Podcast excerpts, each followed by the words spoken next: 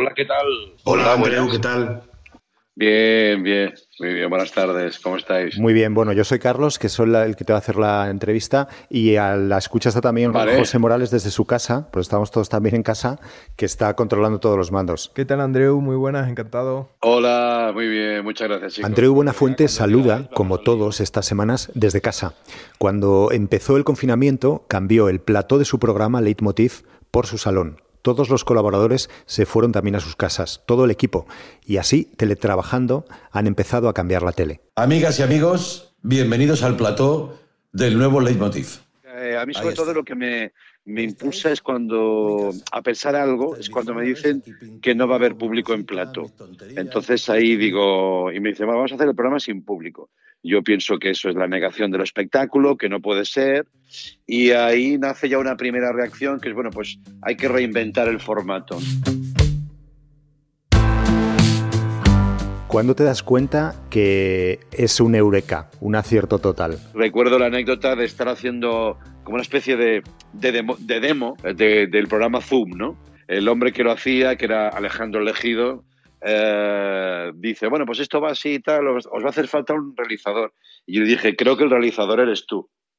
Y entonces se hizo un silencio en, toda la reunión de, joder, vaya locura, ¿no? Pero en esa locura había mucha emoción y ganas. Es todo muy excepcional, muy impulsivo. Y en nuestro caso, el valor del equipo, claro, esa cantidad de gente sin dormir, intentando hacer algo mínimamente, mínimamente decente en el entorno digital, pues era muy emocionante comprobarlo. Y se salió por, por golpe de riñón, ¿no? Por, por levantar el culo del sillín y decir, venga, vamos a hacerlo como sea, pero vamos a hacerlo. De repente estamos entrando en las casas, vemos lo que hay en los salones, lo que está en el fondo de las cámaras. ¿Es, esto importante? La verdad es que no lo piensas mucho, ¿no?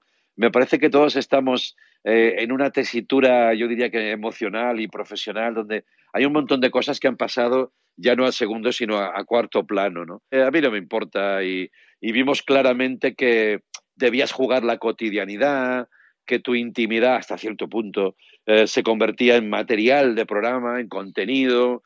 Hoy pensaba, pues tengo a mi hija de siete años involucrada como, como si fuera una más del equipo, ¿no? Y me hace de cámara, eh, me propone guiones, me hace los, los decorados con pinturas eso es muy bonito, de, lo más bonito, por ejemplo, ¿no? que hay en todo este proceso. Hay un montón de ángulos de personales que me parece que también la gente sabe valorar y sabe apreciar. ¿no? Vamos con todo, ¿no? Y ahora somos esto, somos esto.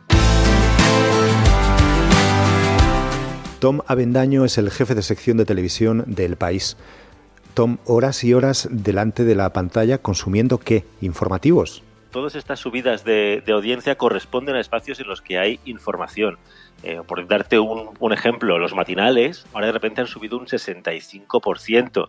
Las sobremesas, que encuadran con el final del telediario, han subido un 42%. El canal 24 horas tiene un 1,8 de cuota de pantalla, que es una cifra elevadísima. O sea, no se veía, yo creo que desde la crisis catalana de octubre de 2017. Esta crisis nos pilla a todos con todas las plataformas de entretenimiento en marcha, Netflix, HBO, Disney, eh, Amazon Prime. Esto está influyendo también. Entiendo que el consumo que están teniendo es mucho más elevado del que, del que tenían en una época normal. Mira, para que te hagas una idea de esto que de esas cifras que te he dado antes, eh, el 80% corresponden a la televisión, eh, la clásica, y el 20% de, de plataformas, que sigue siendo un número bastante alto para lo que son las plataformas que, bueno, pues que una, una realidad es que prácticamente de una semana para otra estas plataformas que tienen un catálogo gigante se han visto que sus catálogos se quedan anticuados, porque ya reflejan un mundo que no es el nuestro. O sea, de repente ves una película y te parece como que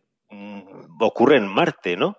Y aquí es donde, donde entra el, el, caso de esa película española, El Hoyo, que es la ópera prima del bilbaíno Galder Gaztelurrutia. De modo que la pregunta es, ¿qué vamos a comer? ¿no? Habla de un montón de presos confinados en una, en una cárcel vertical y fíjate, por ser la que más recuerda, la que más resuena en la situación actual, es la que se ha convertido en la película más vista no solo en España, sino en todos los países o casi todos los países donde hay Netflix. Y luego eh, hay otro fenómeno también que mm, es cómo ha reaccionado el entretenimiento, cómo han adaptado los formatos que tenían de grandes escenarios, grandes platós, y los han reconvertido en una cosa distinta que, que se adapta también un poco a lo que está pasando, ¿no?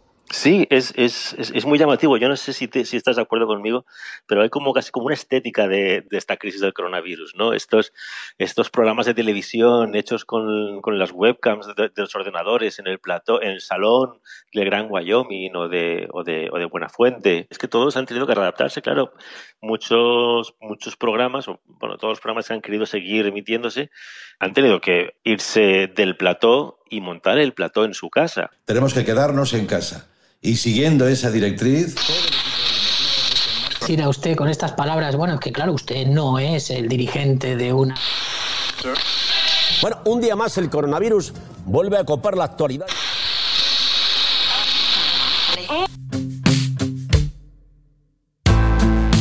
Vale, y cuando todo esto pase, ¿se quedarán ahí los programas de televisión o volveremos a lo de antes? Es verdad que nada va a ser igual después de todo esto. La televisión ha demostrado unos enormes reflejos. Fernando Jerez es el director de Cero y de los contenidos de producción propia de Movistar Plus. Siempre cuando pasa algo en el mundo, siempre la televisión va eh, dando respuestas, ¿no? Seguramente veremos un, momento en el que se apostará por muchos contenidos que tengan que ver con el, con el coronavirus y nos casi asfixiaremos. Pero, pero sí, creo que esto pone un punto y aparte y empieza una nueva era, eso sin duda. ¿Hace falta público? ¿Hacen falta platos para hacer talk shows, para hacer programas de, de conversación?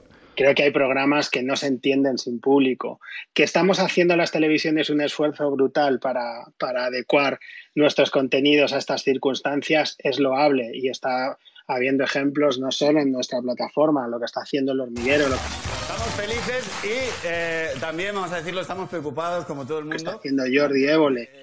Eh, yo creo que, que que evidentemente cada cosa tiene una casuística. No entiendo la comedia sin público, se enfría mucho. ¿Tenéis constancia de que, porque esto nos está afectando a todos los países por igual o de forma muy parecida, en Italia, en Francia, en Alemania, en Reino Unido, eh, ¿sabéis si la reacción que ha tenido la tele eh, ha sido similar? Es decir, si ha habido esa rapidez en la creatividad, en darle la vuelta a las cosas y en convertir la tele en otra cosa?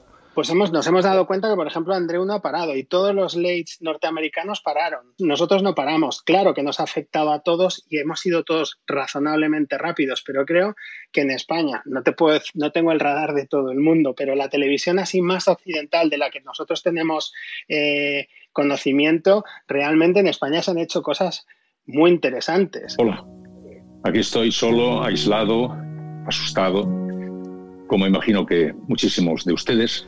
Otro experimento ha sido el de Iñaki Gabilondo, volver para ser otros. Iñaki desde su casa, conectando por Internet con pensadores, con sabios, con científicos, para hablar eh, de forma relajada, muy impropia en lo que es la televisión de hoy día, de cómo será el mundo que viene. Estábamos diciendo en la primera semana si éramos capaces de, de poner las luces largas, de poner una mirada más allá del horror del día a día, del horror del número de, contagios, de víctimas, lo que está pasando en todo el mundo. ¿Cómo podíamos proyectar más allá del horror que estábamos viviendo diariamente? Y esa, esa la respuesta es el programa que, emitimos el pasado jueves y que se ha convertido en el mejor estreno nunca nuestra oferta de entretenimiento en Movistar Plus. y nos gusta mucho sobre todo porque nosotros no podíamos competir eh, en actualidad con lo que están haciendo las cadenas generalistas en abierto. Sería absurdo hacerlo. Eh, pero sí que, nos, sí que nos gustó y estuvimos todos de acuerdo y planteamos a Iñaki, que era un convencido desde el principio, que aplicáramos, como él dice, las luces largas y miráramos más allá del día a día. Y nos ha salido francamente bien. Yo creo que esa mirada que no se ha hecho eh, en, en España hasta que salió el jueves pasado Iñaki, eh, a las 10 de la noche creo que nos ha hecho diferencial y, ha tenido una respuesta buenísima. En estos días de confinamiento, en los que no tendrás mucho tiempo porque trabajarás también mucho, pero eh, ¿se te está ocurriendo algo? ¿Tienes algo en mente de decir, oye, cuando estemos fuera, vamos a tirar por aquí o hay que explorar por este camino? La comedia es una buenísima respuesta a momentos eh, duros dentro de, la sociedad. la comedia, curiosamente, estaba desapareciendo de, la de la televisión más generalista, la recuperamos nosotros y yo creo que ahora mismo lo que más me apetece es volver con una línea que a nosotros nos ha hecho muy fuertes. Aguanta bien la respiración. Hostia, no es lo mejor para un programa sin público, ¿eh? Buenas tardes desde tu casa, desde la habitación de tu hija concreta.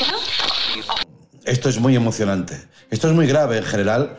Oye, y ya casi por último, ¿se te ha pasado por la cabeza pensar que igual que cuando, todo esto pase, el futuro es lo que estáis haciendo ahora? No, no, ostras, ¿sabes? Yo creo que esto es algo provisional, eh, temporal, adecuado al momento. Yo, por ejemplo, te confieso, tengo momentos de mucha añoranza, ¿no? De ese plató, es, ese público, esa música en directo. Habremos aprendido muchas cosas, como por ejemplo, pues eso, ¿no? A dejarnos de tonterías, de cambiar, cambiar nuestra voz, voz en el sentido de mm, no es un humor tan impostado como el de un plató, ¿no? De buenas noches, mira, voy a contar unos chistes, sino que te estoy contando la vida, te estoy contando con una cierta ironía, pero ha cambiado el registro, todo eso quedará, pero hombre, tanto como cambiar formato, no, no, no, no.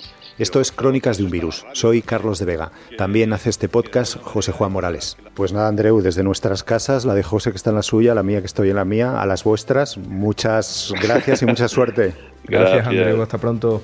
Muchas gracias a vosotros por acordaros. Un abrazo a todos. Gracias. Así nos despedíamos los dos hoy de Buena Fuente, yo desde el micro, José desde la mesa de mezclas. Así cada día. Escribidnos a audio.elpaís.es. Queda un día menos, mañana pasarán más cosas. Gracias por escuchar.